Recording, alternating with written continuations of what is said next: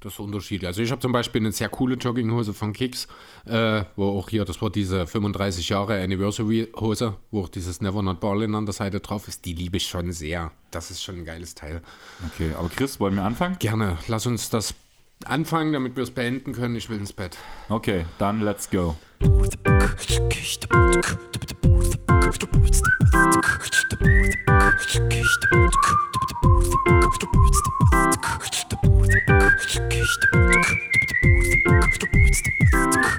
Freunde, herzlich willkommen zurück zum Airwell Podcast. Chris, du willst nach Hause, habe ich gehört. Das will ich. Ich bin ein sehr, sehr müder Junge heute. Ja. Ich finde, also auch wenn das diesmal nicht so lustig war wie das letzte Mal, wo wir glaub, über, mit über Furzen geredet. Ich weiß gar nicht mehr, was es war. Es ist nicht ganz so, nicht ganz so der Gag, aber es kam trotzdem cool und eine kleine Empfehlung für meine Jogginghose hat noch niemandem geschadet. Genau.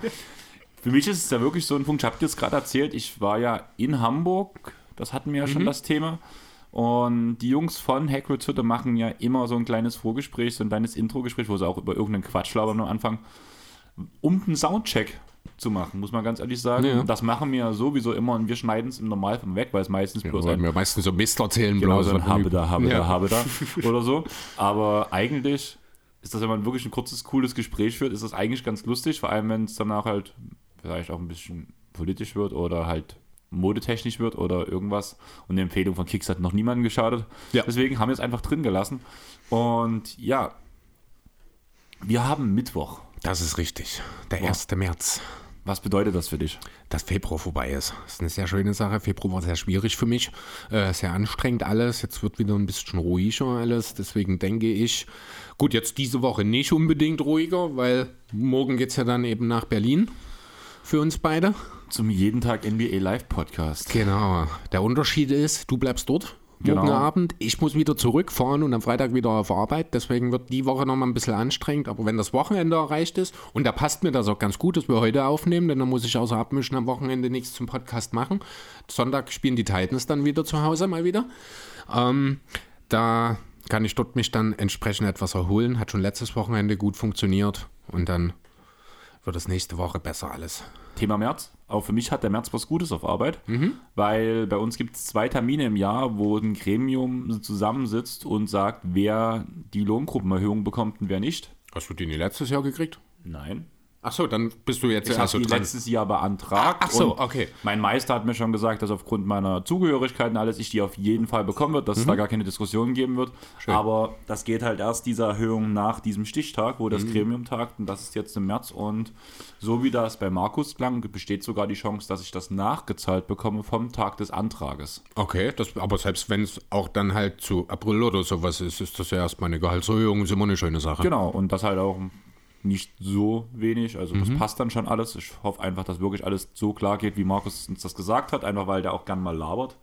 Aber eigentlich hat jeder mit dieser Tri- Betriebszugehörigkeit die Lohngruppe 8 bekommen. Von daher bin ich zuversichtlich. Mhm. Du hast schon gesagt, ähm, wir machen zusammen nach Berlin. Ich bleibe dann dort. Ja. Teil mir eine Nerd-WG mit zum Beispiel Benne von Talking the Game, Tobi Bühner ist dabei, Tobi Berger ist, glaube ich, mit drin, wenn ich das richtig schätze, so wie ich das verstanden habe. Lorenzo ist dabei. Also, es wird lustig. In Berlin treffen wir uns danach noch mit Leuten wie Jonathan, Arne Brandt wird auf jeden Fall dabei sein, Torben Adel halt, Nico ist dabei, also diese ganze Die ganze Nerd- Nerd-Truppe. Genau, die ganze Nerdstaffel. Ich habe es Chris schon gesagt. In der Zeit von meinem Arbeitsweg bis nach Hause hatte ich 45 verpasste Nachrichten in einer jeden Tag NBA at Berlin Gruppe, die Jonathan gegründet hat und mich gestern reingeschmissen hat, wo es so ein bisschen um die Wochenendplanung gibt. Da gucke ich danach nach der Podcastaufnahme rein. Weil wir haben heute ein anderes Thema. Ja, ganz Und- kurz noch. Ja, Programmempfehlung. Ich weiß nicht, was ihr Freitagabend vorhabt, aber falls ihr noch keine Pläne habt, die Titans spielen. auswärts. Ja.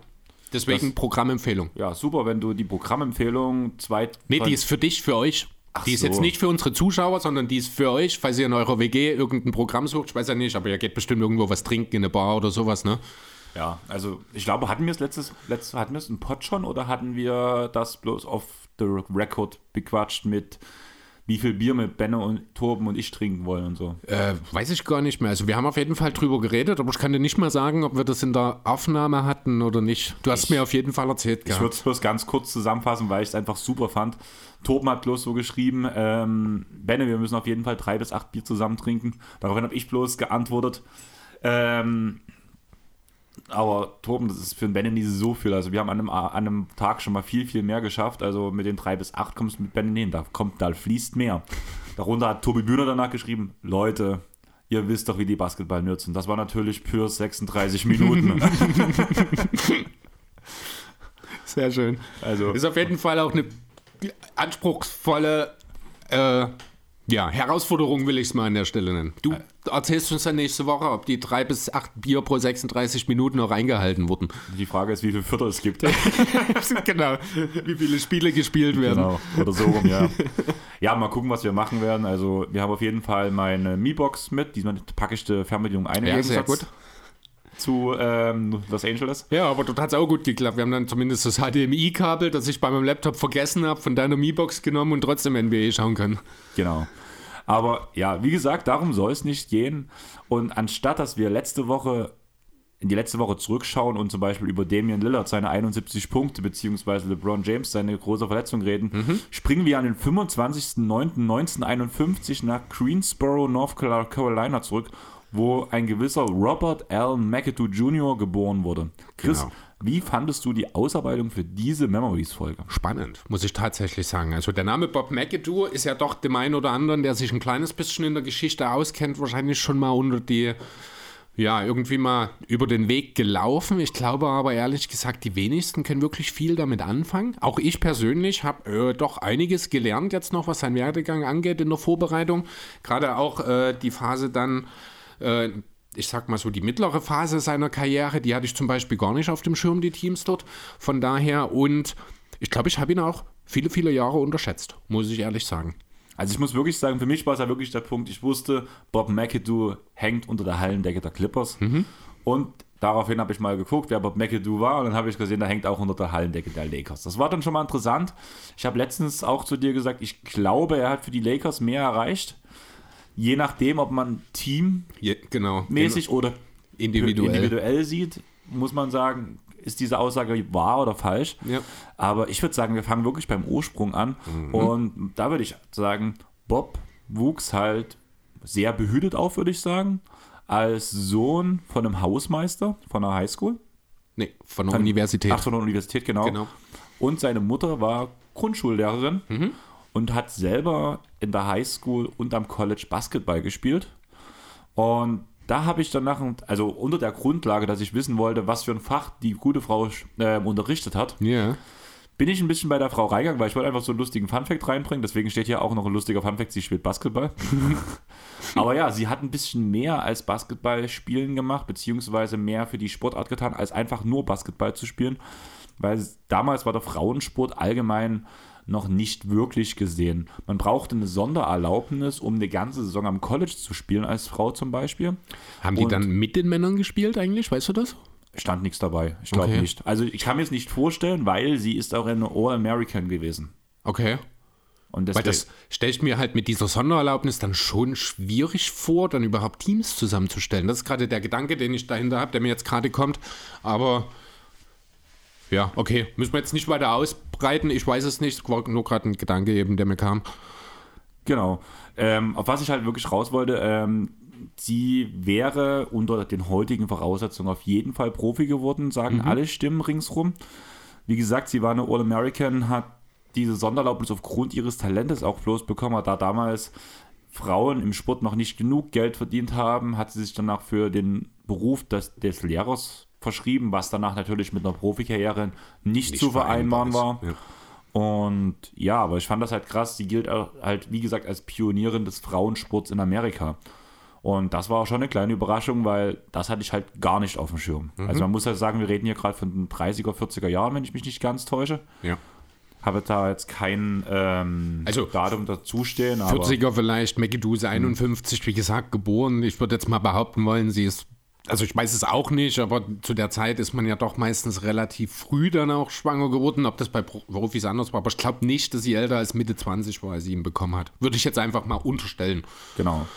Danach halt ist Bob McAdoo neben seinem Basketballspielen auch in Leichtathletik aufgefallen. Und was für und wie?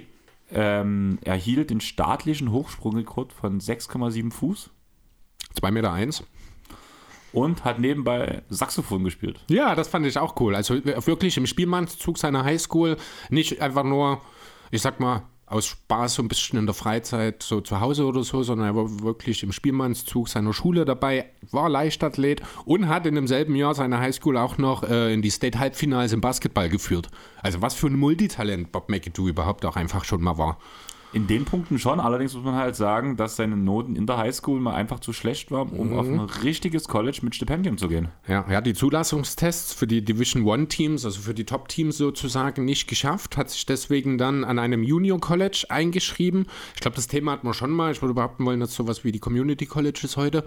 Ähm, und zwar die Vincennes University, 1, 2, 3, Vincennes University wo er 1969 dann eben hingegangen ist. Dort war er zwei Jahre, hat äh, gleich im ersten Jahr die Junior College Championship gewonnen und in seinem zweiten Jahr ist er zum Junior College All-American geworden, hat für Vincennes insgesamt im Schnitt 19 und 10 aufgelegt im ersten Jahr und 25 und 11 im zweiten Jahr.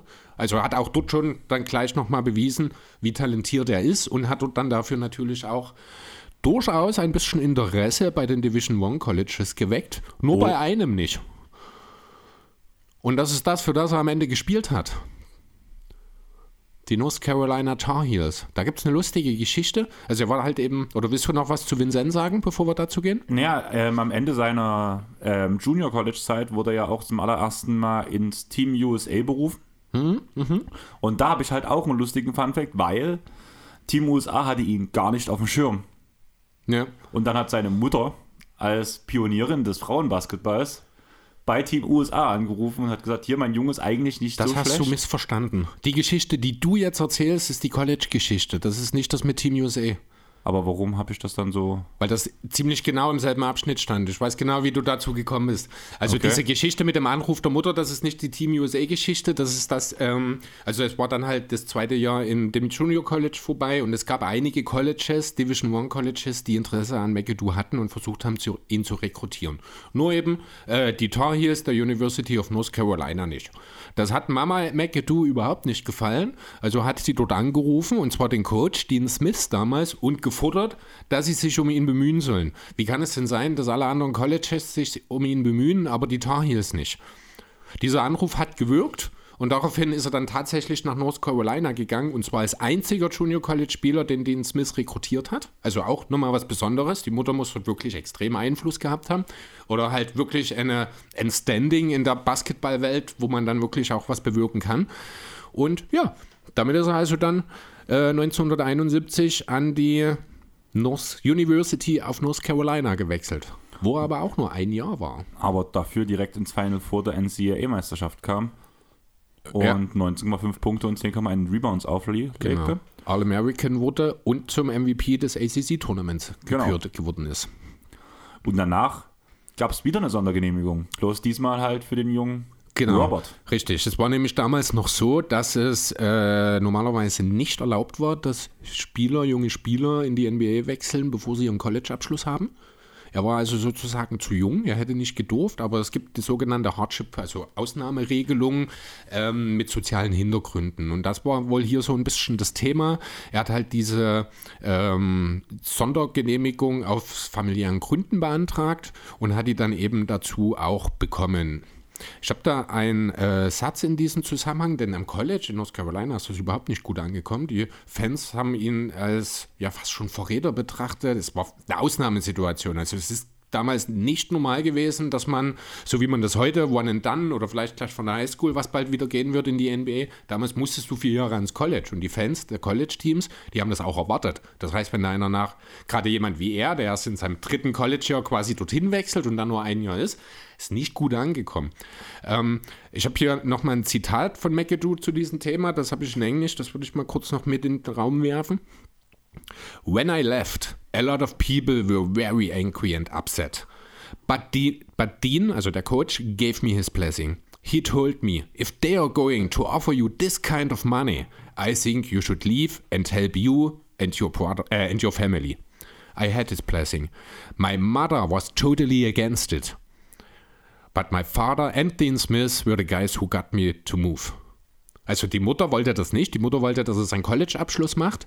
Aber zum einen natürlich, wenn du als potenziell sehr früher Pick, geht es auch um eine Menge Kohle natürlich. Da hat dann auch der Coach gesagt, wenn du damit deine Familie absichern kannst, und der Vater hat es genauso gesehen, dann mach das.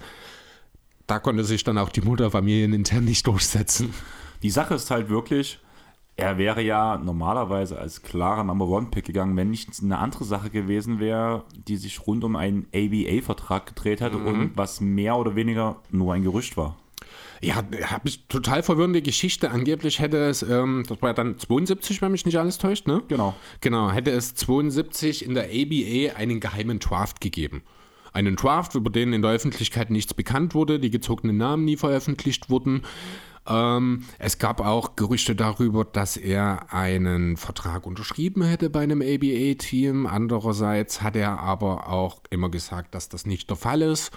Ähm, es ist dann wohl auch so weit gegangen, dass Walter Kennedy, damals der Commissioner der NBA, also der heutige Adam Silver sozusagen, ähm, die Teams auch aufgefordert bzw. ihnen empfohlen hat, Bob, äh, Bob McAdoo nicht zu ziehen wegen dieser ganzen Thematik. Auf der anderen Seite gab es aber auch Gerüchte, dass es ähm, einen Vertrag gab, der aber dann negiert wurde, weil er hätte diesen Vertrag aufgrund seines Alters gar nicht unterschreiben dürfen. Also ist alles unheimlich verwirrend. Angeblich sollen die Braves, also die Buffalo Braves, die ihn dann am Ende auch an Nummer 2 gezogen haben, diese ganze Geschichte gewusst haben, weswegen sie sich sicher waren, dass sie ihn picken können und er dann auch für sie auftritt äh, also auftreten wird. Und ja, so ist es dann letzten Endes gekommen. Nummer 1 Pick Martin LaRue von den Portland Trailblazers. Man könnte jetzt sagen, er hat eine Tradition im PDX gestartet. Sehr schön, dass du genau daran auch gedacht hast, weil ich habe auch erster Pick Portland Trailblazers. Also ein der, Ju der junge Mann war halt vier Jahre in der Liga. Klar, ich habe mal ein bisschen den Wikipedia-Artikel auch von ihm mal mhm. reingeschaut ungünstige Situation, am Ende auch immer mal verletzt. Aber im Endeffekt hat das Talent halt auch einfach nicht für die NBA gereicht am, bei ihm. Am Ende war es im Grunde genommen der erste von drei großen Number One Big Man Busts, die die äh, Blazers gezogen haben und immer in zwei dann wirklich einen absoluten Star verpasst haben. Lau, McAdoo, ähm, KD. KD und Quake Oden. Wer war vor Jordan gezogen worden? Was Jordan? Was ist das Jahr von Jordan? Das war das Jahr von Jordan, aber das war ein Number 2 und ein Number 3 Pick. Aber es ist, ja, aber es war auch ein sehr früher Pick, wo man sich halt äh, äh, damals dann halt falsch entschieden hat, genau. Also in dem Zeit, zu dem Zeitpunkt war es womöglich die richtige Entscheidung, auch also gerade bei Oden, das habe ich ja live miterlebt, das fand ich schon, war die richtige Entscheidung. Manchmal muss so Risiko gehen. Durant hatte damals halt, war so ein Hämpfling, von dem keiner wusste, ob er wirklich sein Scoring in die Liga übertragen kann. Jetzt wissen wir das natürlich besser, damals waren das alles noch Fragezeichen. Ähm, ja, jedenfalls haben die Blazers sich eben für LaRue entschieden und deswegen konnten die Buffalo Braves, die erst zwei Jahre überhaupt in der NBA waren und dort natürlich entsprechend, wie das traditionell bei neuen Teams ist, ganz schön abgestunken haben. Ich glaube 22 zu 60 Bilanz in den beiden Jahren. Ähm, ja, die konnten an der Nummer zwei eben ihren, ich würde behaupten wollen, ersten echten Franchise-Spieler picken. Ja, könnte man auf jeden Fall so sagen, bin ich auch komplett deiner Meinung. Für die Leute, die nicht in NBA History so tief drinstecken, da sind wir nämlich bei dem Punkt, weil wenn man es genau nimmt, hat Bob McAdoo nie für die Los Angeles Clippers mhm. gespielt, mhm. sondern für das ursprüngliche Team, die Buffalo Braves. Genau, und da muss man vielleicht noch dazu sagen, für die, die geografisch vielleicht nicht ganz wissen, wo Buffalo einzuordnen ist, ist, ist Upstate New York. Das ist am Lake Erie, also an einem von den drei großen Seen, gehört noch in den Staat New York, also ein ganz klares Ostteam. Ähm, werden wir auch später nochmal dazukommen, wenn wir dann über seine äh, Playoff-Erfahrungen sprechen. Da gibt es dann doch auch die eine oder andere Überschneidung mit anderen Ostteams, die da auch nochmal relevant werden wird. Genau, also er ist, hat nie für die Clippers im Westen gespielt, sondern für die Braves im Osten noch. Genau. Und wie er gespielt hat. Direkt im ersten mhm. Jahr wurde er zum Rookie of the Year und legte 18 Punkte mit 9,1 Rebounds auf. Da war die Effizienz noch nicht so da, das fand ich bemerkenswert. 45 Prozent ist eigentlich für einen Big Man schwach. Äh, das war aber auch nur wahrscheinlich die Anpassung an das NBA-Niveau, denn in der Folge ist das deutlich besser geworden. Genau, weil wenn man danach ab seinem Sophomore-Year drei Scoring-Titel in Folge holt, mhm. sagt das schon einiges aus. Mit 30,6, 34,5 und 33,1 Punkten. Außerdem vor allem in seinem zweiten Jahr direkt der beste Wert der Liga im Affected Field Goal. Ja. Und im Two, in der Two-Point-Percentage. Und in dem zweiten und dritten Jahr ist er die äh, meisten Minuten der Liga gegangen sogar.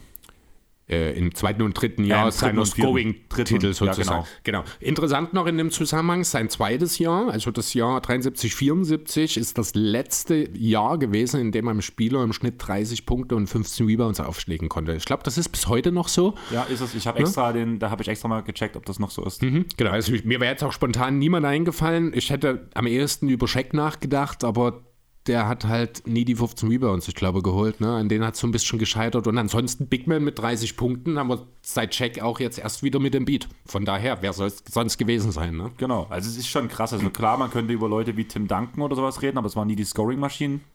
Nee, genau. Und auch, also 15 Rebounds im Schnitt ist ja eine absolute. Ich glaube, Drummond hat das mal in seiner Prime geschafft, wo er noch wirklich viele Minuten gegangen ist. Aber 15 Rebounds pro Schnitt hast du eigentlich, was überraschend ist, weil du ja viel mehr Würfe hast heutzutage. Aber da sind wir dann bei dem taktischen Punkt. Da könnte man jetzt den Namen Russell Westbrook zum Beispiel nennen. Ich will nicht über Westbrook reden. Nee, jetzt nur, er ist halt das Paradebeispiel damals noch aus Oklahoma. Ähm, Big Man rebounden nicht mehr so viel, weil sie Teamaufgaben erfüllen, um anders effektiv zu sein. Ne? Proklope ist perfektes Beispiel. Zeit seines Lebens eigentlich aufgrund der Zahlen schlechten Rebounder verschrien, hat aber fast jedes Jahr für die Rebound-Percentage seines Teams einen eminent wichtigen Wert, weil er eben ausblockt und damit anderen Spielern die Rebounds generieren lässt, sozusagen. Das war damals alles noch ein kleines bisschen anders. Da war der Big Man dafür verantwortlich, die Rebounds zu holen. Da sind die Guards ohnehin in solchen Situationen ganz selten auch nur am Korb gewesen, im Vergleich zu heute sozusagen. Deswegen, ja, würde ich jetzt auch einfach mal behaupten wollen, diese 30 und 15 werden wir in den nächsten Jahren nicht sehen. Ich wüsste zumindest nicht, wer. Ich würde es Embiid zutrauen, rein vom Prinzip her. Die Rebounds aber nicht. Da, genau, das fehlt danach. Nikola Jokic keine Punkte. Keine Punkte, außer er muss. Also er könnte es ja. mit Sicherheit, aber er will das auch gar nicht. Das sehen wir jetzt wieder.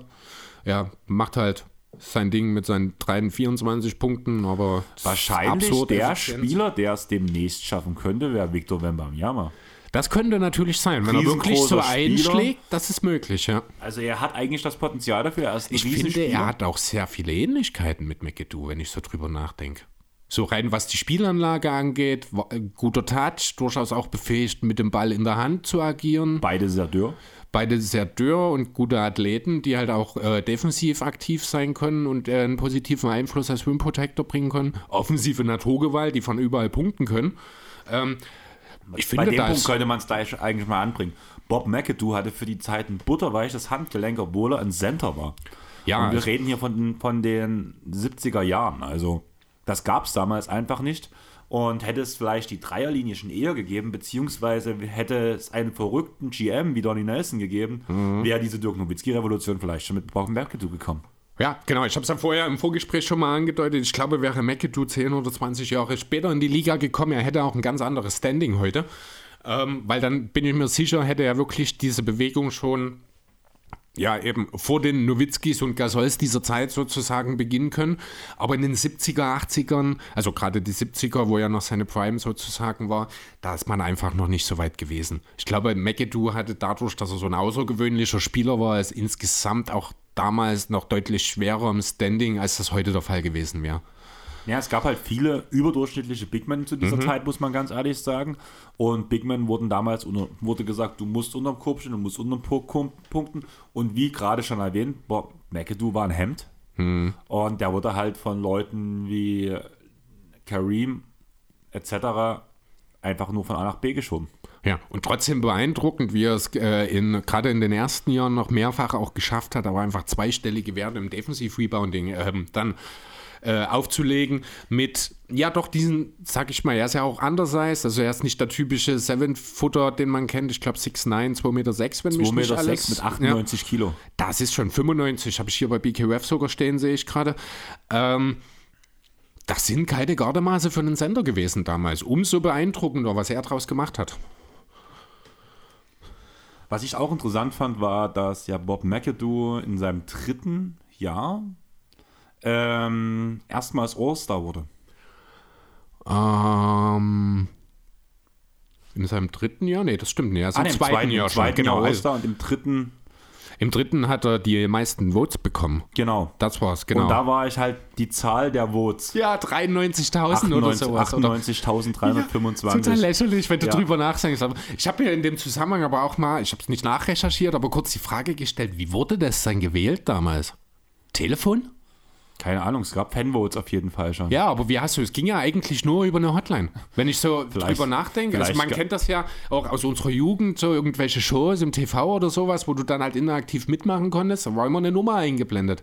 Ich wüsste nicht, wie man das anders, weil Internet gab es natürlich noch nicht, in den 70ern natürlich noch viel weniger.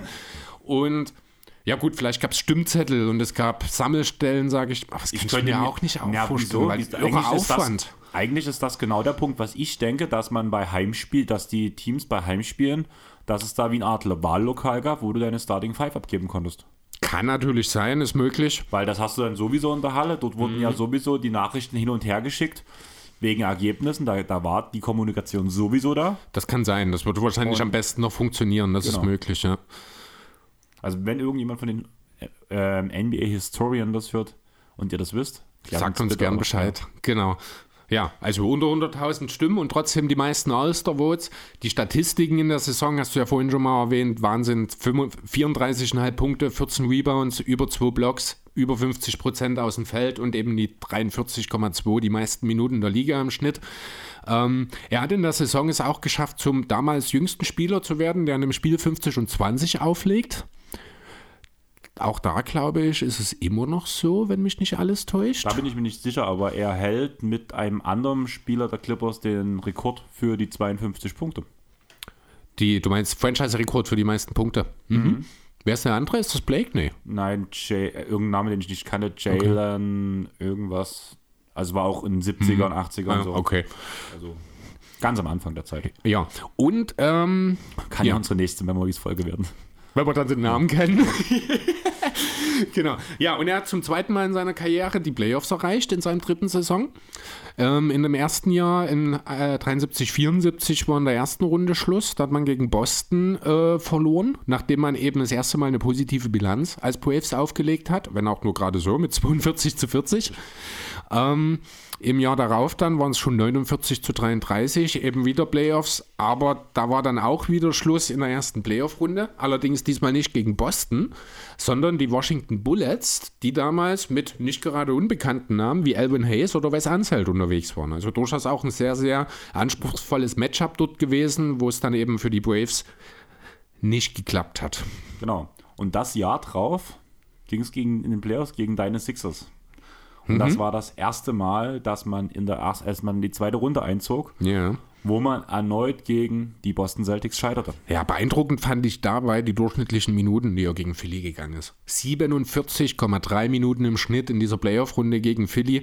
Hat dort 30 Punkte, 18,7 Rebounds und auch 4,3 Assists, was ja für ihn auch nicht ganz ohne ist, ähm, aufgenommen. Ich habe mir gar nicht aufgeschrieben, wie der, die Serie aufge am Ende ausgegangen ist. Ich glaube 2-1, wenn mich nicht alles täuscht. Ne? Die Erstrunden waren ja noch Best of Three damals. Und ja, genau. Dann waren eben die Celtics wieder dran. Vorher hat er seinen dritten Scoring-Titel in Folge eingetütet. Und ja, ich glaube, das war es dann auch schon. Da können wir schon zum nächsten Jahr gehen. Dann sind wir dann schon bei seinem letzten Jahr in Buffalo, oder? Täusche ich mich? Genau. 76, 7? Ja, genau. Genau. Und da fand ich es halt krass, dass er am 7.12.76 gegen die Pacers sein Carrier High Ja. in Rebounds aufstellte mit 29 Rebounds. Das Spiel wurde auch gewonnen. Hm, 42 Punkte übrigens auch aufgelegt in dem Spiel. Und zwei Tage später wurde er getradet. Und zwar gegen Tom McMillan und nee, äh, mit, mit, Tom Mc, genau. mit Tom McMillan gegen John Gianell. Gianelli, genau. Und, Und? zweieinhalb Millionen Cash. Cash Cash, Considerations. Cash gab es schon damals, genau. Sehr spannende Geschichte auch dazu. Dieser äh, Tom McMillan ist am Ende das Zünglein an der Waage gewesen, denn eigentlich war dieser Deal schon wieder weg vom Tisch. Ähm, da, ich habe da auch mal von dem Anwalt der Braves damals, gab es einen kleinen Bericht, ich glaube, ich habe da was, ja genau, ich habe da einen New York Times Artikel dazu gelesen, der digitalisiert wurde.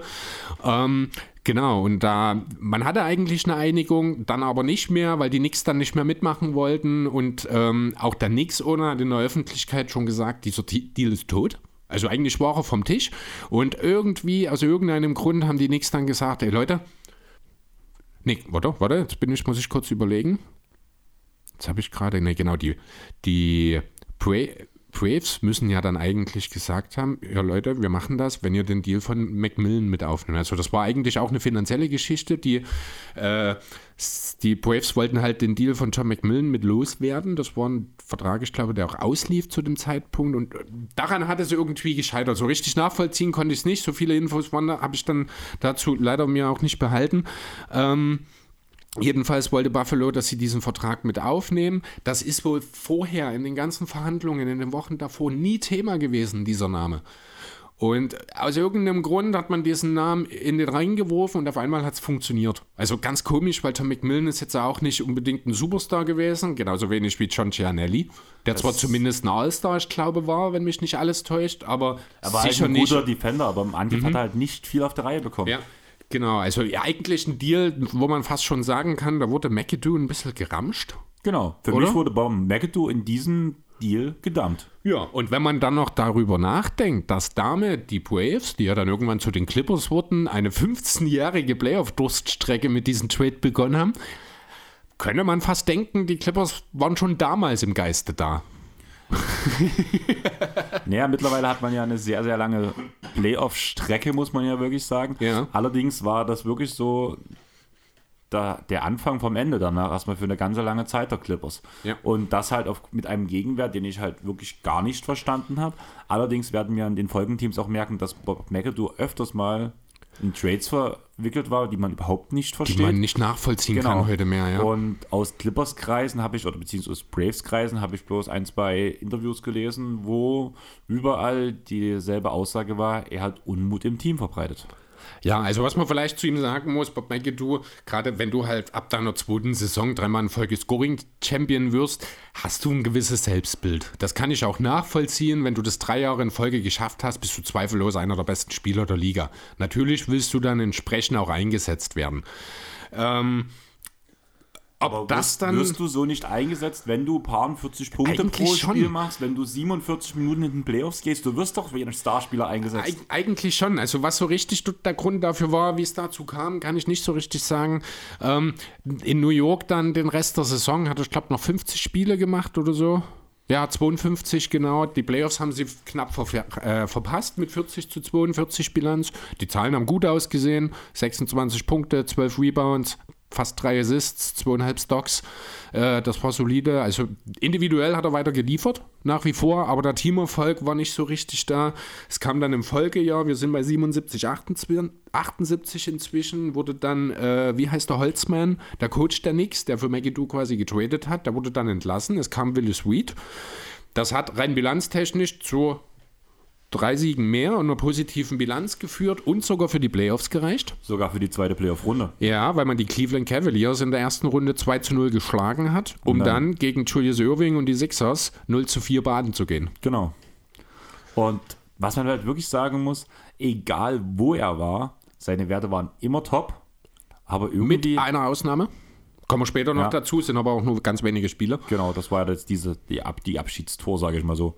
Wenn ich mir jetzt nicht ganz täusche, was du gerade meinst. Nee, nee, ich bin noch vor den Lakers. Ach so. Auf jeden Fall, aber das Ding war halt, das Team um ihn herum hat nicht gereicht und hat nie gepasst, was ich eigentlich nicht verstehe bei so einem flexiblen Spieler. Ja, keine Ahnung. Also ich habe mir die Teams im Detail auch nicht angeschaut, weil ich mit den Namen dann eh relativ wenig hätte anfangen können. Ja, ähm, ich habe mir zu jedem Team mit Bob McAdoo besetzen, habe ich mir ein Highlight-Tape angeguckt. Okay. Und das sah eigentlich immer gut aus, allerdings halt, wie gesagt, Highlight-Tapes. Mhm. Also wenn ich mir jetzt mal das 78er, 79er Roster der Knicks anschaue, dann habe ich hier als Point Guards Ray Williams, Michael Ray Richardson, das ist der, der mir zumindest ganz dunkel was sagt. Jim Clemens, Butch Bird sagt mir nichts. Shooting Guards, Earl Monroe, der ist so ein bisschen bekannt, der war aber auch schon in seinem elften Jahr damals. Mike Glenn auf dem Flügel dann noch weiter, John Watt, Toby Knight, Glenn Gondredchick, Quick Bunch, Spencer Haywood. Es muss ein anderer Haywood sein. Also ich kenne die Namen hier nicht, muss ich wirklich sagen. Tom Spencer Barker Haywood als Center ist aber noch. kein schlechter Spieler, der tauchte irgendwo anders mit auf. Wo er auch, also ich glaube auch um ihn herum haben die Knicks damals aufgebaut, bevor sie McAdoo geholt haben. Ja, waren 20 und 10 Spieler in seiner Karriere, sehe ich gerade, genau. War aber auch schon halt im 11. Jahr dort. Mhm. Oder im 11. oder im 10. Oder wo ist er? im neunten, also auch schon äh, etwas fortgeschrittener dann in seinem Alter 49 geboren, also er ist schon über 30 gewesen dann an der Stelle. Ähm, ja, trotzdem, also das ist nicht das Team gewesen, das es zu schlagen galt, das muss man schon mal so sagen, weder im Osten noch in der ganzen Liga natürlich, da gab es andere, da gab es die Sixers, da gab es die Celtics natürlich. Ähm, also er hat halt auch nie so für die ganz absoluten Top-Teams gespielt, sozusagen. Zumindest bis dahin. Zumindest bis dahin. Und ich glaube, das hat ihn auch so ein bisschen gewurmt. Denn, ähm, ja, das ist vielleicht auch so ein bisschen so eine Sache, er liefert ab. Das Team ist halt nicht gut genug. Das kann auch frustrierend sein. Vielleicht ist es dann wirklich so, dass dann irgendwo wirklich so ich will es jetzt nicht als Lockerroom Cancer bezeichnen, weil das ist ein bisschen übertrieben, aber dass er vielleicht dann seinen Unmut öfter mal. Das ist aber genau Ausdruck das, was ich denke, hat. auch mit den Aussagen bei den Braves und brachte Unmut ins Team. Mhm. Diese ganzen Deals, also wir werden noch, bevor so eine ganz große Zeit kommt, noch einige, über einige Teams reden, muss ich sagen. Ich war extrem überrascht, ja. bei wie vielen Teams er insgesamt mhm. gespielt hat. Aber halt eigentlich zahlentechnisch immer dominiert hat. Ja. Und ich musste sagen, ein bisschen, auch wenn du es ungern hören willst, aber so ein Mellow. bisschen Westbrook. Achso, Westbrook, okay. Ja, ich habe jetzt gedacht, du kommst mit Mello, weil Mello hätte auch, hätte ich dir auch widersprochen, denn Mello hat sofort Playoff-Erfolg gehabt von Beginn an seiner Karriere. Ähm, das ist halt das, was ihm so ein bisschen fehlt, aber auch da würde ich jetzt nicht unbedingt sagen Westbrook allgemein, sondern eher dann der spätere Westbrook. Ja, also, ja, also das muss man auch differenzieren. Ab dem KD-Abgang. Äh, vielleicht das Jahr danach. Also seine MVP-Saison würde ich dort noch ausklammern. Ja, gerade die MVP-Saison ist für mich halt überhaupt keine MVP-Saison, weil er hätten bei mir nie bekommen. Das war James Harden sein MVP-Punkt. Mhm. Und ich kann beide Spiele nicht leiden, trotzdem sage ich das. Ja, nee, das ähm, kann man nachvollziehen, aber und auch, auch das Jahr war für mich halt trotzdem er hat den MVP nur wegen seiner Triple-Double-Saison bekommen, muss man ganz ehrlich sagen. Ja, und weil er ein Team, das eigentlich keine 30 Spieler gewinnen sollte, zu 45 geführt hat oder ja, so. Ja, und Platz 6 damit erreicht hat. Aber trotzdem hat er halt dort auch, wurde, damit ging ja die Diskussion um das Thema Stat, Stat Padding. Ja, aber das, wir wissen, wie die NBA funktioniert. Da geht es um Geschichten und wenn dann halt jemand, der seinen besten Mitspieler verliert, eine Triple-Double-Saison abliefert, dann bist du fast zwangsläufig ganz vorne in der MVP-Wahl dabei. Das ja, ist, ist einfach richtig. so. Was ich aber gerade raus will, ist, dass ähm, Westbrook, weil er sich für den Besten gehalten hat, und so klingt es ja bei allen Stationen bei McAdoo auch durch, was ja aufgrund dieser drei Scoring-Titel auch so ein bisschen durchkommt, mhm. dass er auch am meisten in sich selbst vertraut hat. Und deswegen diese hohen Zahlen, aber deswegen vielleicht auch manchmal ein bisschen teamschädigend agiert. Kann durchaus sein. Das ja. können wir alles bei McAdoo nur vermuten. Wir haben die Zeit nicht erlebt, wir können reingucken, aber ja. das ist das, was für mich sich als Bild, äh, als Bild abbildet. Und wenn ich halt diese ganzen Teams sehe und wenn ich darüber nachdenke, dass ein Russell Westbrook in den letzten fünf Jahren fünf Teams hatte. Uh, ja, ich, ich weiß, was du meinst. Ähm, ich finde es ein bisschen schwierig. Ich finde, Damian Lillard hat dazu eine sehr passende Aussage getätigt diese Woche über Westbrook, wie schnell es halt eben auch gehen kann. Ähm, aber ich weiß nicht, kommen wir wieder zurück zu McAdoo. Wir sind jetzt im Sommer 78. Da hat sich wieder was getan auf dem Coaching-Bank. Darf ich ganz kurz noch was Aha. zu dem Thema plus sagen? Also Westbrook und McAdoo waren hervorragende Spieler, muss man ist oder sind es auch immer noch, wenn sie sie denkt, also da fehlt halt vielleicht ein bisschen Basketball viel manchmal würde ich sagen. Möglich. Also ja, bei Westbrook hatten wir das Thema ja schon mal, da gebe ich dir ein Stück weit recht. Bei McAdoo unmöglich für uns zu beurteilen. Das genau. ist, es gibt halt auch keine Scouting-Videos in dem Sinne von ihm, es gibt Highlight-Tapes, weil, wie gesagt, er hat 72 seine NBA-Karriere begonnen, 86 beendet, hat dann noch in Italien ein bisschen gespielt, kommen wir später noch dazu. Ähm, da war halt auch einfach das alles noch nicht so weit, schon alleine von technischer Natur, das ist ja auch völlig klar.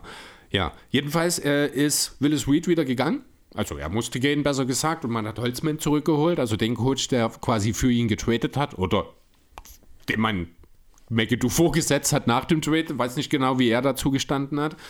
Ähm, ja, und es war wieder so, dass äh, in relativ nah beieinander es erst ein Career High gab und dann den Trade. Also Career High war es nicht, weil er ja schon bei den Braves 52 Punkte aufgelegt hatte. Also aber er hat für die Knicks, Career High mit 45 Punkten am 23.01.79 aufgelegt. Mhm. Und wurde kurz darauf wieder getradet. Die Begründung war wieder Teamchemie. Das war halt der Punkt, was ich sagte mit Spencer Hayward. Ja. Und dann landete er für drei First-Round-Picks in Boston, aus denen später Bill Cartwright, Larry, äh Larry Demich und Sly Williams wurden. Ja, in seiner Zeit als Knicks oder als Nick hat McAdoo im Schnitt 26,7 Punkte, 7,1 Rebound, 3,3 Assists, 1,4 Blocks und 1,3 Steals geholt, wo ich wieder mir so sage, okay, ja, drei First-Round-Picks ist viel, aber ist das nicht auch ein Zeichen, dass er wieder im Team nicht funktioniert hat? Ja, andererseits, wenn du einen Deal, also den machst du. Ich glaube, wenn es halt eben nicht so richtig funktioniert hat und ich glaube, drei First Round, am Ende muss man sagen, außer Cartwright war da jetzt nicht so viel bei rumgekommen. Also es sind die Picks 3, 9 und 21 gewesen. Aber ich mag den Namen Sly Williams. Ja, irgendwie. Silvester heißt er übrigens voll ausgeschrieben. Sly okay. ist die Abkürzung für Silvester. Ich finde Sly schöner. Red mir so einen Quark, einen Scheiß nie ein. Sly ist schöner. Ja, ich habe dir nur eine Tatsache, nur einen Fakt präsentiert. Ja, ich manchmal, weiß, manchmal magst, magst du das nicht. Ja, ich weiß. Also es gibt so viele faktenabweisende Menschen, vor allem montags auf der Straße, mhm. aber zumindest wenn es niemandem wehtut, kann man auch mal Fakten abweisen. Und wenn ich ihn Sly nenne, ist er, glaube ich, auch sehr zufrieden. Ja, ist okay. Ich ja? wollte nur mal gesagt haben, dass halt eigentlich Silvester ist. Wie gesagt, es waren die Picks 3, 9 und 21 in demselben Jahrgang. Es gab damals nur 22 Teams. Das heißt, es war auch der vorletzte First Rounder quasi, äh, aus dem dann Sly geworden ist. Danke. Ich muss jetzt die ganze Zeit an Silvester, an die, an die Katze, an die Katze von, von Looney Tunes denken. Das hast du jetzt sehr schön geschafft. Ja, Danke. Sehr Danke schön. Dafür. Gern geschehen. Ja, wo, ist genau. das, wo ist das Vögelchen? Genau. Ansonsten eben Tom Barker ist noch mit zu den Knicks gegangen. Das heißt, er war noch gar nicht da, als ich die Liste gerade aufgeführt habe mit den Mitspielern. Das muss dein Handy sein. Ich habe meins lautlos gemacht, oder? Das bezweifle ich ganz stark, weil mein Handy immer lautlos ist. Ja, doch, ich habe, ja, weißt du, was ich gemacht habe? Ich habe es von Vibration auf laut gestellt und vergessen, nochmal drauf zu tippen, um es lautlos zu machen. Also. War also mein Handy, an, Entschuldigung. An unsere Hörer. Hey, es ist Wie, lange nie passiert. Ja, ich wollte gerade, darauf wollte ich gerade raus. Okay. Ähm, in grauer Urzeit des Airbull Podcasts gab es das Problem, dass Chris ungelogen bei jeder Folge ja. entweder sein, sein Laptop-Ton anhatte oder sein Handy-Klingelton. Und Chris bekommt gefühlt, oder hat zumindest damals auch gesagt, dass er eigentlich nie Nachrichten bekommt, aber prinzipiell aber immer, wenn wir aufgenommen haben, kam ja, was rein. Und das ist jetzt eigentlich gar nicht mehr seit über einem Jahr passiert, also ich, ich sagen. Ja, das, ist, das liegt auch ein bisschen daran, jetzt so an Tagen wie heute eigentlich, ich komme von der Arbeit, da ist es eh lautlos. Na, oder zu, also da steht so Vibration. Ich tippe dann halt nochmal an und dann ist es lautlos, damit so nie vibriert, damit wir ja unsere Ruhe haben. Und ich habe dann, also nicht nur nicht zu wenig, sondern ich habe wahrscheinlich versehentlich doppelt getippt und dann war es halt der Ton wieder an. Ich finde das gerade lustig, dass wir ein kleines Memories-Format in unserer Memories-Folge haben. Ja. Du und dein Klingelton. ja, gut, aber ähm, reden wir nochmal über Bob McAdoo. Der hat Ganz halt, kurz, mhm. wer sich an diese Zeit noch erinnern kann, wo Chris sein Handy regelmäßig geklingelt hat, ja. schreibt uns bitte. Ja, genau. Also nach den 40 Spielen für die Knicks hat er dann in der Saison auch noch 40 Spiele für die Celtics gemacht. Dort ging dann im Grunde genommen alles zurück. Er hat weniger Minuten gespielt, 32 statt 40. Er hat weniger Würfe genommen. Er hat natürlich auch weniger gepunktet und gereboundet. Ähm, am Ende hat das auch nicht so richtig funktioniert, würde ich sagen, denn mehr als diese 40 Spiele, die er für die Celtics insgesamt dann gemacht hat, sind nicht dazugekommen. Genau, und es ging weiter nach Detroit. Man bekam dafür zwei Draft-Picks, aus denen Ricky Brown und Joe Barry Carroll wurden. Also auch jetzt nicht so die besonderen ähm, Spieler, würde ich sagen. Ich, da würde ich noch Joe was, Barry Carroll irgendwas sagt, aber. Ich, ich kann dir sagen, was er gesagt hat. Ähm, der Number One Pick, den Boston bekommen hat, den hat man weiter verschifft nach Golden State. Im Gegenzug hat man den Nummer 3 Pick bekommen. Ich glaube, das hatte ich gelesen. Kevin McHale. Hm. Und den damals schon in der Liga befindlichen Robert Parrish. Also dieser Deal hat die Dynastie der Celtics in den 80ern mit stark unterstützt, kann man mindestens sagen. Ja, aber Bob McAdoo war wieder kein Teil davon. Ja, genau. Also am 6.9.79 kam es zu diesem Trade. Ähm, auch in Detroit hat er es nicht allzu lange ausgehalten. Also er hat dann ja, genau, noch 58 Spiele in der 79-80er-Saison gespielt. da würde ich ganz kurz ähm, ein. Ich war, hast, wolltest du jetzt direkt zum nächsten Team schon springen? Oder? Nee, noch nicht direkt. Ich wollte jetzt kurz bei dieser Saison bleiben, okay, aber nicht da, lange. Weil hm. ich finde schon, dass die Saison noch ein bisschen mehr Erwähnung hat. Das war so seine allererste, wo er extrem viel verletzungsgebeutelt war. Hm. Am Anfang lief es ganz gut, danach ging das halt los mit den Verletzungen, als Bob dann endlich nach seiner Verletzung verletzt zurückkam und den Starter-Spot forderte. Du bist im Folgejahr schon. Das ist die zweite Saison. Er hat erstmal diese Spiele, äh, diese eine Saison, die 16-66-Bilanz, 79-80 in Detroit gespielt. Das waren, ich glaube, warte, knapp 60 Spiele, die er dort gemacht hat, eben nach diesem Trade. Und in der Saison 18, äh, 80-81 zu Beginn, dort ist das passiert, was du gerade beschreibst. Genau, also er war äh, verletzt, genau, er wurde im März äh, gewaved, beziehungsweise hat er eben in 80, 81 nur sechs Spiele gemacht. Ähm, kurios an der ganzen Geschichte war eben, er war, wie du schon sagtest, bis zum 19. Februar offiziell verletzt, 81. Er fühlte sich fit, er fühlte sich gut und er wollte wieder spielen und er wollte auch starten. Natürlich wollte er starten, er ist Bob McAdoo. Und ich meine, die Pistons haben 16 Spiele im Jahr davor gewonnen. Die Wahrscheinlichkeit, dass er der beste Spieler in dem Kader ist, ist sehr, sehr hoch gewesen. Das muss man schon auch mal sagen. Ähm, jedenfalls war sein Coach anderer Meinung. Denn der hat ihm gesagt, Junge, du hattest kein Training, du bist in keiner guten physischen Verfassung, also körperlich, ähm, also spielst du nicht. Daraufhin hat McAdoo... Ja, du kommst von der Bank, war die Aussage. Nee, nee, du spielst nicht. Ich setze dich nicht ein. Ich habe hab, ich hab ein Interview gelesen, wo du startest nicht, war. Okay, also was auf jeden Fall danach passiert ist, es kann natürlich sein, dass er deswegen dann nicht gespielt hat, dass er beleidigt war, weil er hat danach gefragt, ob er gehen kann. Ob er nach Hause kann, ne? Richtig, genau. Das wurde ihm äh, genehmigt und am Tag danach, ist schon ein bisschen lustig, wenn man so drüber nachdenkt, hat sich der GM äh, der Pistons dann vor ein Mikro gesetzt und mitgeteilt, dass er nicht mehr zurückkommen wird. War ein bisschen lustig. Ist ein bisschen. Ich Äh, muss gerade lachen drüber, dass ich das wahrscheinlich mit T9 oder was geschrieben habe, weil die Couch sagte ja. was man in beiden Richtungen.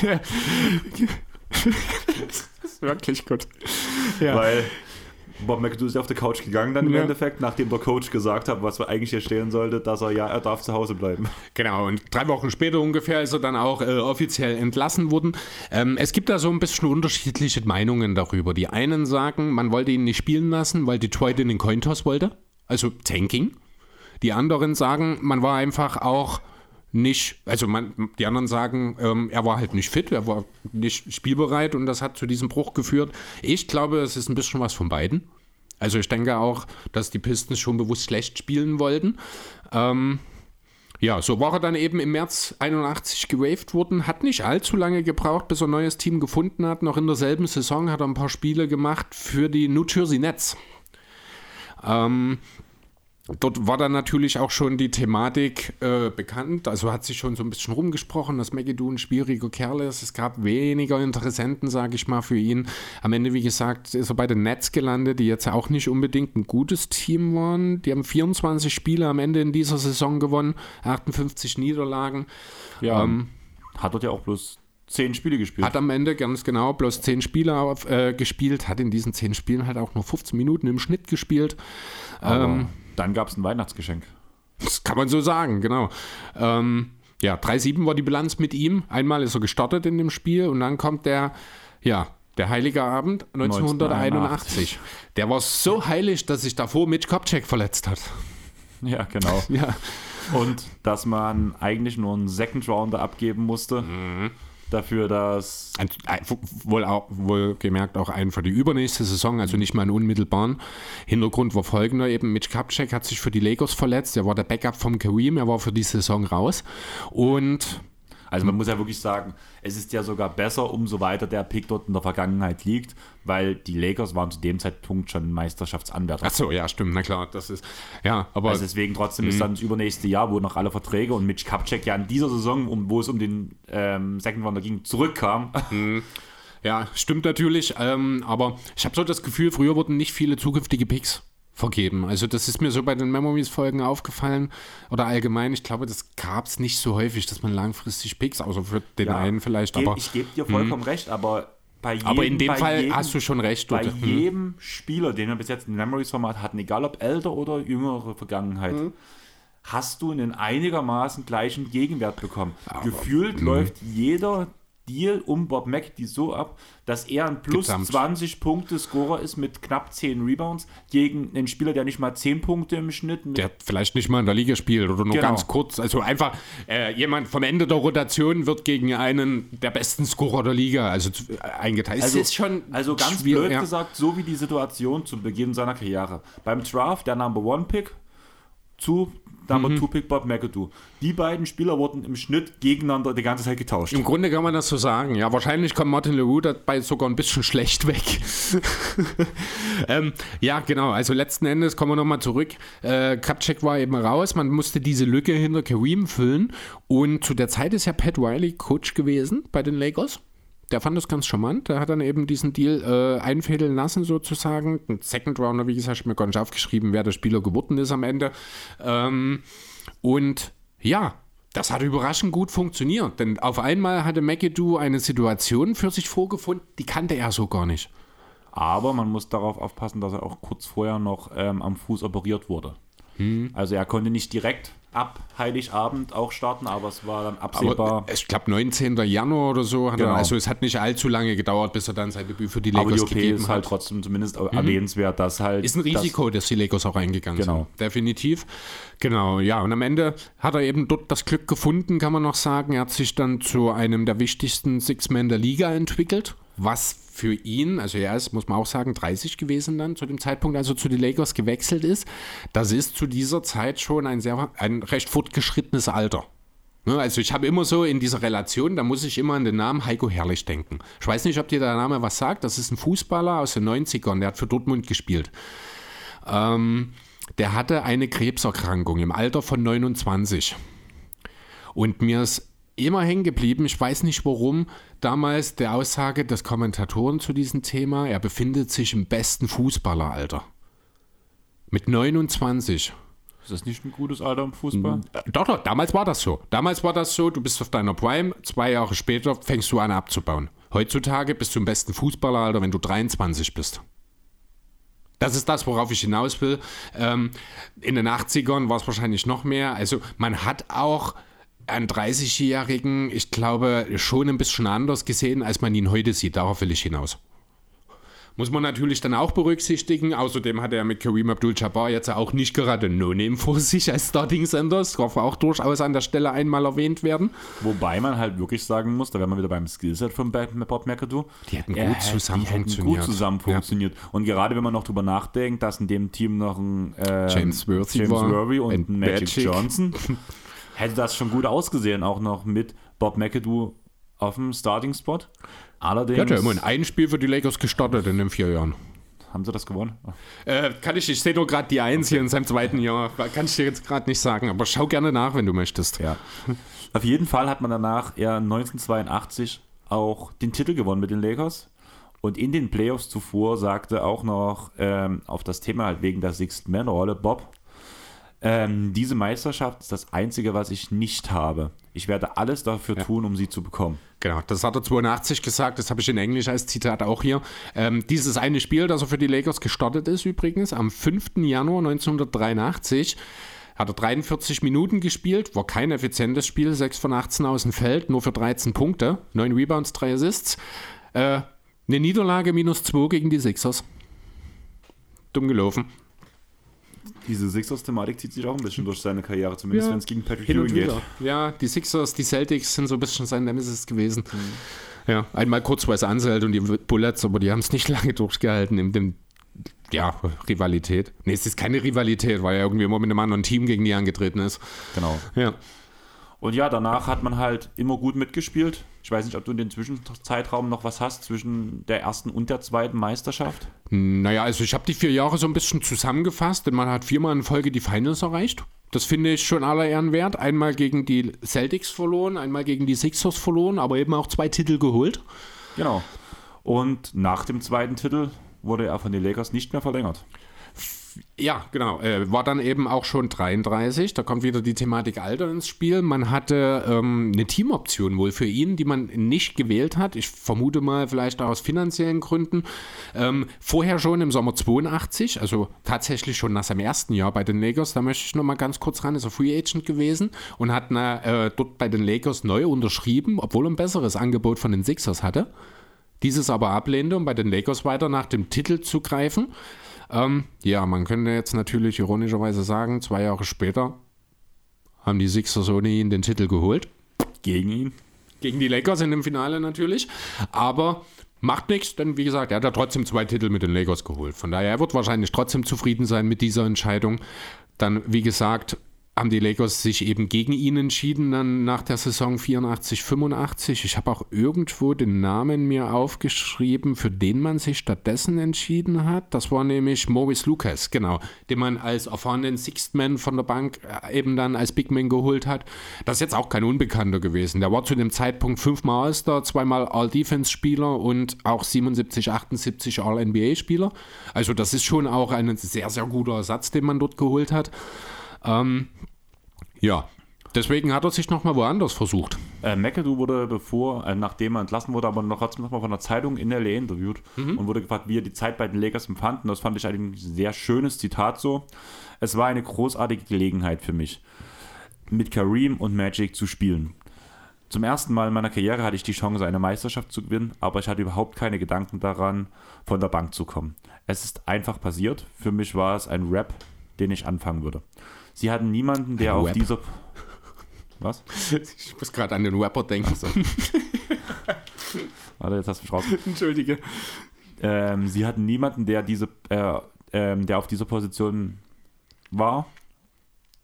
Aber ich habe mich damit abgefunden, weil ich noch nie in einem Meisterschaftsteam gewesen war. Und ich war noch nie jemand, der Störungen oder ähnliches verursacht hat. Das war der Abschlusssatz. Ja, und ich tue mich schwer damit, äh, dazu zu sagen, ich glaube ihm das nicht. Ich denke, er hat sich selber, also er ist, ist, sich selber, er ist total überzeugt davon, dass er das nicht war. Er hat es vielleicht auch einfach gar nicht so wahrgenommen, wie das vielleicht andere wahrnehmen.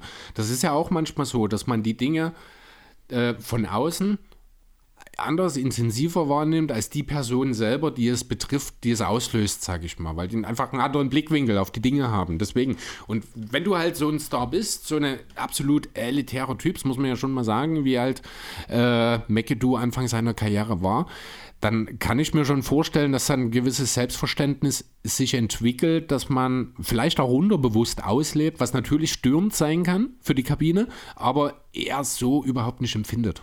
Deswegen, also ich glaube ihm diesen Satz, also ich glaube, dass er das glaubt, sag mal so.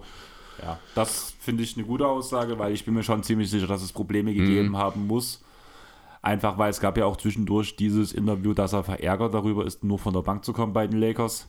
Da gab es halt auch diese Sachen. Danach halt in New York und bei den Braves wurde jeweils gesagt, es gab Probleme mit der Teamchemie. Mhm. Also es wird schon er wird schon Pro Störungen und Probleme Irgendwas wird schon gewesen haben. sein, denke ich auch. Ich denke ja. schon, dass das ein großer Punkt war. Und bei den Lakers war es halt das erste Mal, wahrscheinlich auch, weil er zum allerersten Mal mit Abstand nicht der beste Spieler war. Ähm, zum einen das und zum anderen, das, das war ja auch Teil dieses Zitats letzten Endes, ähm, die Situation. Er konnte den Titel holen. Das hat er halt noch nie, also in Boston so mit Abstrichen, aber das hat halt so überhaupt nicht funktioniert. Ähm, das hätte ein Team sein können, mit dem er vielleicht auch viel erreichen könnte. Aber ansonsten waren das halt die Braves, wie gesagt, als neues Team, waren Bodensatz der Liga, das muss man so sagen. Die Knicks waren Mittelmaß. Die Pistons waren Bodensatz, bei denen es auch überhaupt nicht funktioniert hat. Über die Netz reden wir gar nicht erst an dieser Stelle. Ähm, es ist das erste Mal gewesen, dass Bob McAdoo eine realistische Chance hat, den Titel zu holen. Und hier ähm, finde ich, ist es dann auch wirklich bemerkenswert, dass es dann wirklich funktioniert hat, dieses Umstellen. Und hier kommt auch der Name Pat Riley, über den wir später auch nochmal reden werden in diesem Zusammenhang, der da wohl sehr, sehr viel dazu beigetragen hat und der ja auch eine sehr enge ähm, professionelle Bindung mit McAdoo in dieser Zeit in LA aufgebaut hat. Ne? Und das wiederum, wenn wir dann auch nochmal dazu kommen, sage ich, ist etwas, was für McAdoo spricht. Denn wir reden hier von niemand Geringerem als von Pat Riley. Ja, aber reden wir nicht auch von niemand Geringerem als Pat Riley, weil er sich jeden An, Spieler mh. so anerziehen kann, dass es funktioniert. Ähnlich wie ein Greg Popovich, ähnlich wie ein Brad Stevens. Kann also natürlich auch des sein. Standings ja. und der Professionalität des Trainers und auch des Erfolgs, den die Trainer jeweils mhm, gebracht haben. Gehört natürlich dazu. Dass da die Spieler mit jede Menge Respekt hinkommen, als wenn jetzt blöd gesagt McAdoo vorher, ich weiß nicht, ob es der Fall war, ich nehme jetzt mal das Beispiel, wenn Bob McAdoo vorher vielleicht einen Trainer hatte, den er vielleicht noch vor zwei Jahren halt einen Grund Boden gestampft hat. Mhm. Kann natürlich sein, ja. Ähm, Ja, jedenfalls war es dann eben für die Lakers und McAdoo nach der Saison 84, 85 vorbei. Er hat sich dann nochmal in der Folgesaison doch nochmal in Philadelphia versucht, hat nur 29 Spiele gemacht, dazu noch, ich glaube, eine Playoff-Runde. Ganz kurz, ähm, ich finde das Team interessant, weil das war rund um Malone, Barkley und das war, Ja, genau, das war schon ein elitäres Team an der Stelle. Nicht umsonst das Team, das ja zwei Jahre vorher auch den Titel geholt hat. Aber das war nicht drin. Äh, für sie. Man hat zwar die Conference Finals erreicht, da war dann aber mit äh, gegen Milwaukee in sieben Schluss. Er hat in den Playoffs selber auch nur fünf Spiele gespielt, hatte dort dann also auch wieder ein bisschen Trouble, hat nicht alle Spiele eingesetzt werden können. Aber dann war er 34 am Ende der 85-86er Saison. Und er fühlte sich noch überhaupt nicht wie aufhören mit Basketball. Nur eben in der NBA sollte es wohl nicht mehr so richtig sein. Genau. Und deswegen ist er zu Olympia Milano gegangen mhm. und führte sie zweimal zum FIBA Europe Champion, was die heutige Euroleague ist. Genau, 87 und, und 88. Zum FIBA International Cup, was ihn zum einzigen Spieler macht, der die Euroleague, den International Cup und die NBA gewonnen hat. Plus die italienische Meisterschaft, plus den italienischen Pokal. Krass. Das ist der einzige Spieler, der das geschafft hat bis ja. jetzt.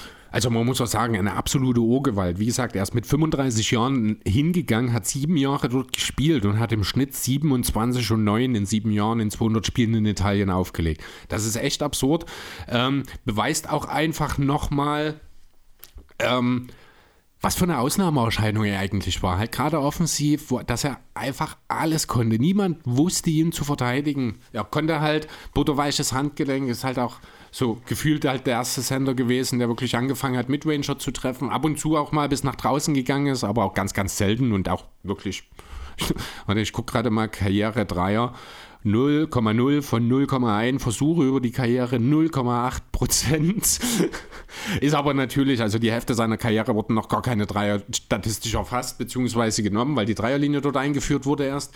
Und ansonsten natürlich trotzdem noch ein Center gewesen der alten Schule in dem Jahr in Detroit. Hat er sein Maximum erreicht, hat er 0,1 von 0,4 im Schnitt getroffen.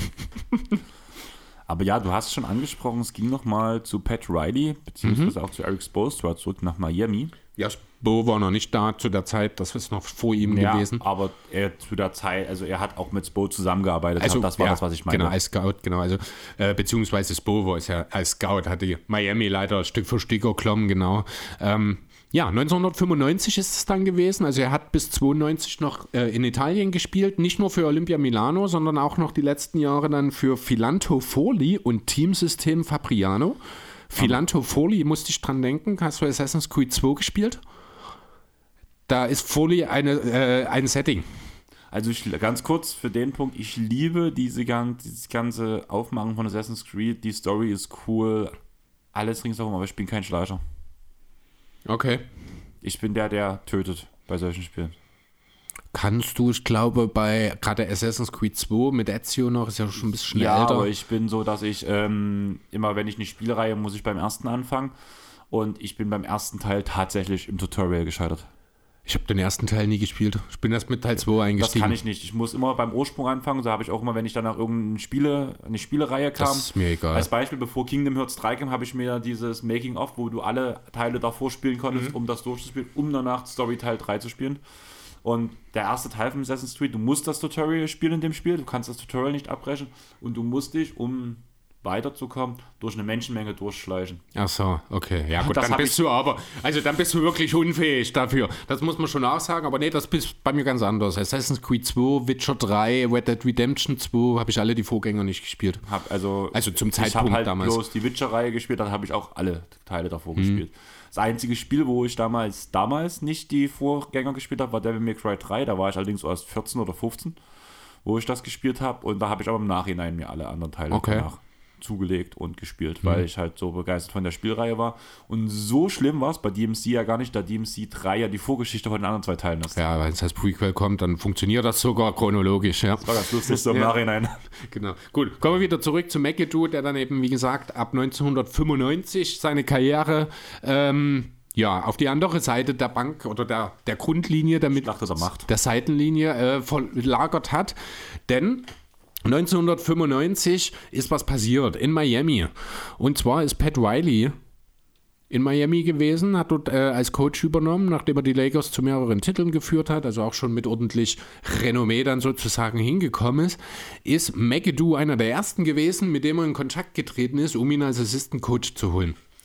Das hat so gut funktioniert, dass McAdoo insgesamt über 25 Jahre für die Heat tätig war. Lange als Assistant Coach, auch von Van Gundy und auch noch von Spostra. Später ist er dann äh, in Richtung Scouting abgewandelt. Ich glaube, es war noch eine andere. Ach genau, als Verbindungsperson zur Community war er auch noch tätig. Ich muss ehrlich sagen, ich weiß nicht, ob er das jetzt noch macht. Das Community-Ding habe ich nicht gefunden. Ich habe bloß mhm. noch gelesen, dass er selbst jetzt noch mit den Big Men zusammenarbeitet. Ah, also er ist immer noch in Miami. Ich habe ja. das, die Formulierung war nicht so eindeutig, ob das jetzt abgeschlossen also ist Artikel, oder nicht. Der Artikel, den ich dazu gelesen habe, der war von vor zwei Jahren. Okay.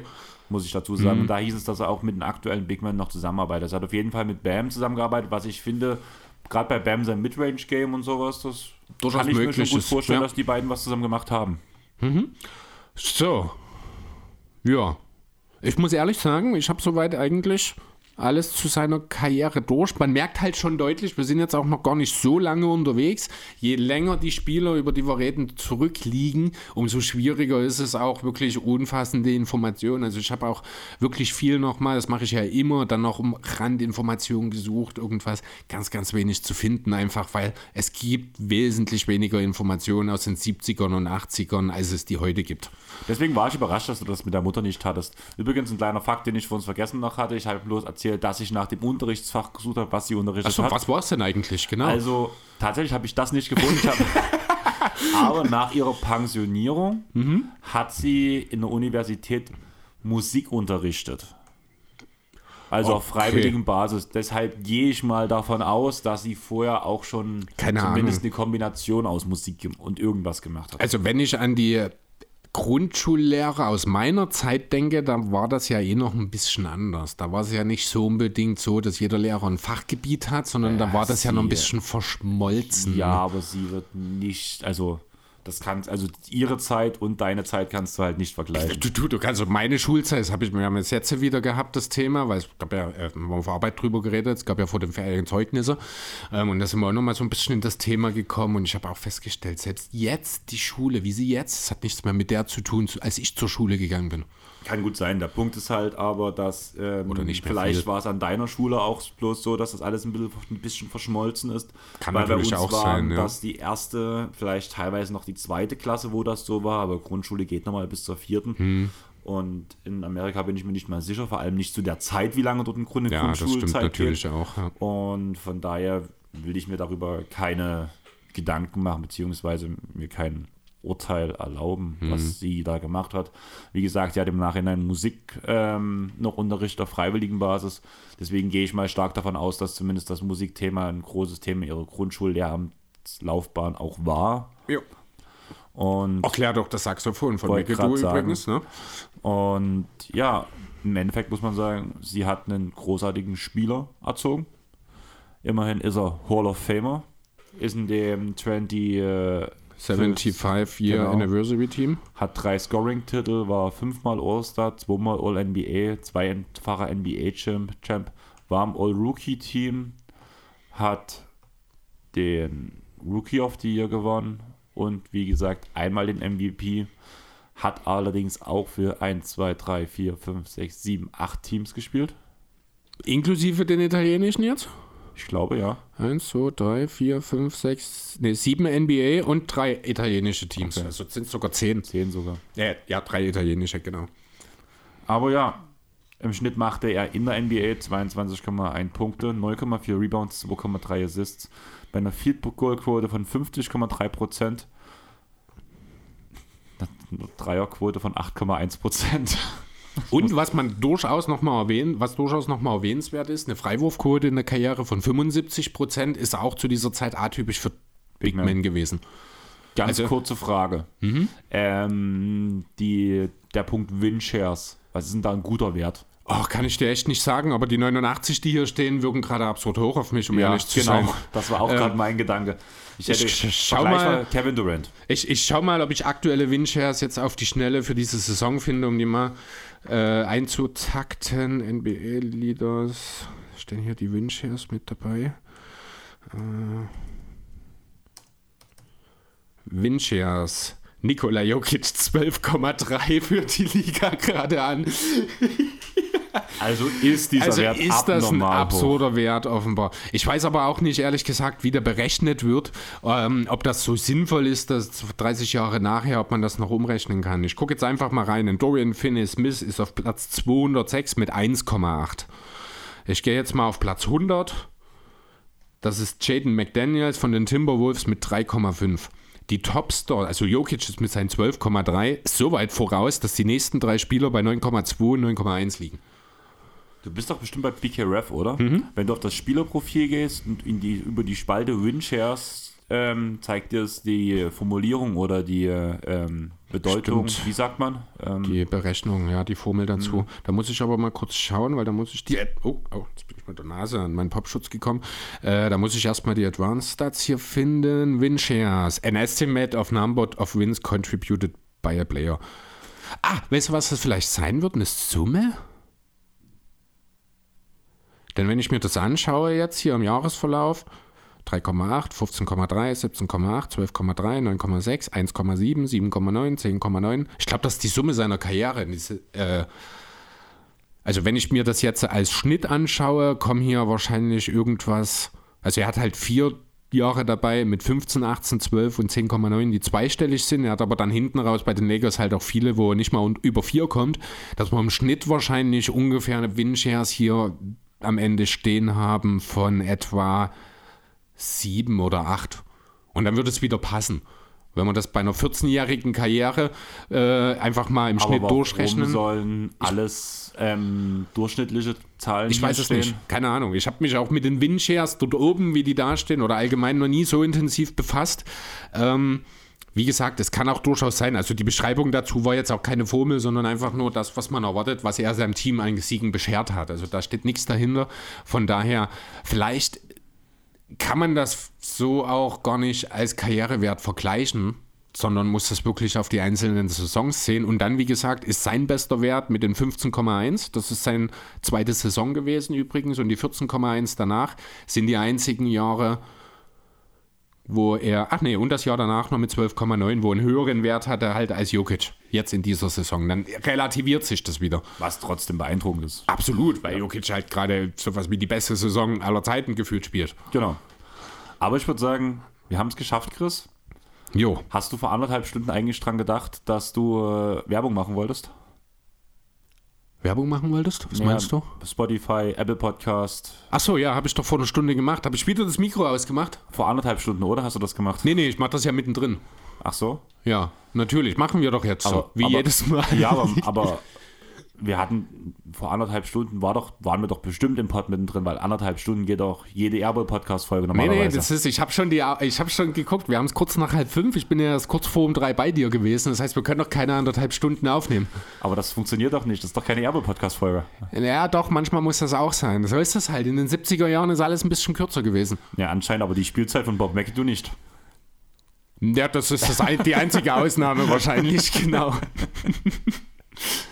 ja, aber es ist auch mal schön zu wissen, dass wir unter anderthalb Stunden bleiben können. Ja, wenn wir noch, mit, wenn wir noch ein bisschen off-topic quatschen, schaffen wir das vielleicht. Nö, lass uns, lass uns das einfach mal so ste stehen. Ich kann mich schon an die Kommentare, äh, freue mich schon auf die Kommentare wieder, wie schon bei der Rico-Folge, wo es von Kruko nicht lange und von, ich glaube, Paulinho, Paulinho auch was. Ne? Ich weiß nur, was waren es, 1,20 oder sowas, wie kann das denn sein? Nee, eine Dreiviertelstunde. Oder, ja, stimmt, also keine zwei Stunden, zwei Stunden, jedenfalls, ja. Aber ja, da wir vor anderthalb Stunden noch keine Werbung machen konnten, würde ich sagen, reicht wenn wir es einmal pro Folge machen. Oder pro, oder in der Folge jetzt, sage ich mal. Und Nicht so wie in Auf- den allen anderen Folgen, wo wir das zweimal gemacht haben. ja, weil Chris das ja immer wieder macht, wenn, sie, wenn er gerade so Phantomspannung vom, vom Interface aus hat. Ja, genau. Es ist aber auch, das kann kein Zufall sein. Ich sollte das vielleicht einfach lassen. Nein, das, du machst das schon gut. Aber ich freue mich auf jeden Fall, dass du schneidest. Wir freuen uns darüber, dass ihr zugehört habt und hoffentlich genauso informiert jetzt seid wie wir über Bob McAdoo. Ja, schaut, auch so, schaut euch auch ruhig nochmal das eine oder andere Video, was ihr auf YouTube findet, an. Es ist schon auch schön, ihm beim Basketballspielen zuzusehen, Also, weil er so auffällt, weil er so ein, so ein anderer Typ als alle anderen einfach ist. Und die Friese. Vergesst die Friese nicht. Ja, man erkennt ihn unter anderem an der Frisur und dass er halt anders aussieht, weil viel mehr erkennt man nicht, weil die meisten Videos doch sehr verpixelt sind. Ja, das stimmt. Deswegen, ja. Auch, äh, vergesst die Friese nicht, daran erkennt ihr ihn. Er war ja auch schon so ein bisschen, äh, wie sage ich das? Mit seiner Frisur schon auch ein Statement-Maker an der Stelle. Also seine Frisur ist auch in der Öffentlichkeit ab und zu mal Thema gewesen. Ja. Auf jeden Fall danke an diejenigen, die uns zumindest auf Spotify wieder eine Bewertung dagelassen haben. Da sind wieder drei oder vier dazugekommen. Schön. Und danke an jeden, dass ihr hier zugehört habt. Danke an jeden, der sich jetzt nochmal für uns die Zeit nimmt und auf Apple Podcast bzw. Spotify eine Bewertung dalässt, weil das uns wirklich weiterhilft. Ihr kennt das mittlerweile schon, aber das pusht den Algorithmus nach oben. Gerade deine Folge, Chris, die du mit Sven aufgenommen hast, ich weiß nicht, ob du schon reinguckt hast, aber ihr habt die 500 Hörer geknackt. Ehrlich? Ja. Cool. Ja, geil. Und danke auch dafür, war halt wirklich eine coole Folge und gerade durch eure Bewertungen, durch eure vielleicht auch Werbung machen, was ihr gegenseitig macht, durch das Kommentieren unserer Beiträge, helft ihr uns immer mehr Leute auf den Airball Podcast äh, aufmerksam zu machen. Und wir sagen dafür Danke und würden uns natürlich freuen, wenn ihr uns auch auf Instagram, Twitter, Facebook und auf allen Podcatchern wie Spotify, Apple Podcast etc. folgt. Ich möchte auch noch kurz einen Danke loswerden. Das ist eine sehr verwirrende? Sache. Ähm, nein, an BKUF tatsächlich, die mir auf der Seite von Bob McAdoo ein Baseball-Video anbieten. Das finde ich gerade sehr verstörend, weil was, was sagt das Baseball-Video? Hier ist irgendein wilde White Sox, Chicago White Sox surpassed der Projected Win Total. Das ist das Video, das auf BKUF auf der Seite von Bob McAdoo mir angeboten wird. Das finde ich ein bisschen weird gerade. Werbung. Vielleicht. Nee, keine Ahnung. Normalerweise sind da ja zumindest NBA-Videos oder irgendwas Aktuelles und ich finde das halt total verwirrend gerade, dass hier ein MLB, Major League Baseball, ja, MLB-Thema dabei ist. Das muss ich kurz raus, sorry. Ihr habt gehört, Chris ist verwirrt. Chris Ja. muss aber auch gleich nach Hause, weil er nochmal schlafen möchte. Ja. Vielleicht geht es ihm danach besser. Ich muss noch Tasche packen für morgen, beziehungsweise für das Wochenende. Mhm. Und danach werde ich mich auch nur noch ein bisschen auf die Couch schmeißen. Ich bin ziemlich K.O. durch die letzten Tage, Mhm. auch durch das zusätzliche Auflegen, durch die Podcast-Ausarbeitung. Gestern Training und auf dem Grundstück meiner Eltern Holz gemacht. Also ich bin von Arbeit Holz machen und vom Holz machen ins Training gegangen. Also Na, herzlichen Glückwunsch. Danach bis 23.15 Uhr war ich zu Hause, dann schlafen, 4.15 Uhr aufstehen und auf Arbeit und danach war ich hier und du warst Dann 10 war Minuten ich auch später schon da. da, genau. Also ich freue mich auf mein Bett. Ich würde sagen, wir sind relativ gut durchgekommen. Hat auch Spaß Jo. gemacht. Und ich würde sagen, wir haben es geschafft. Bis dahin. Tschaußen. Ciao. Ciao.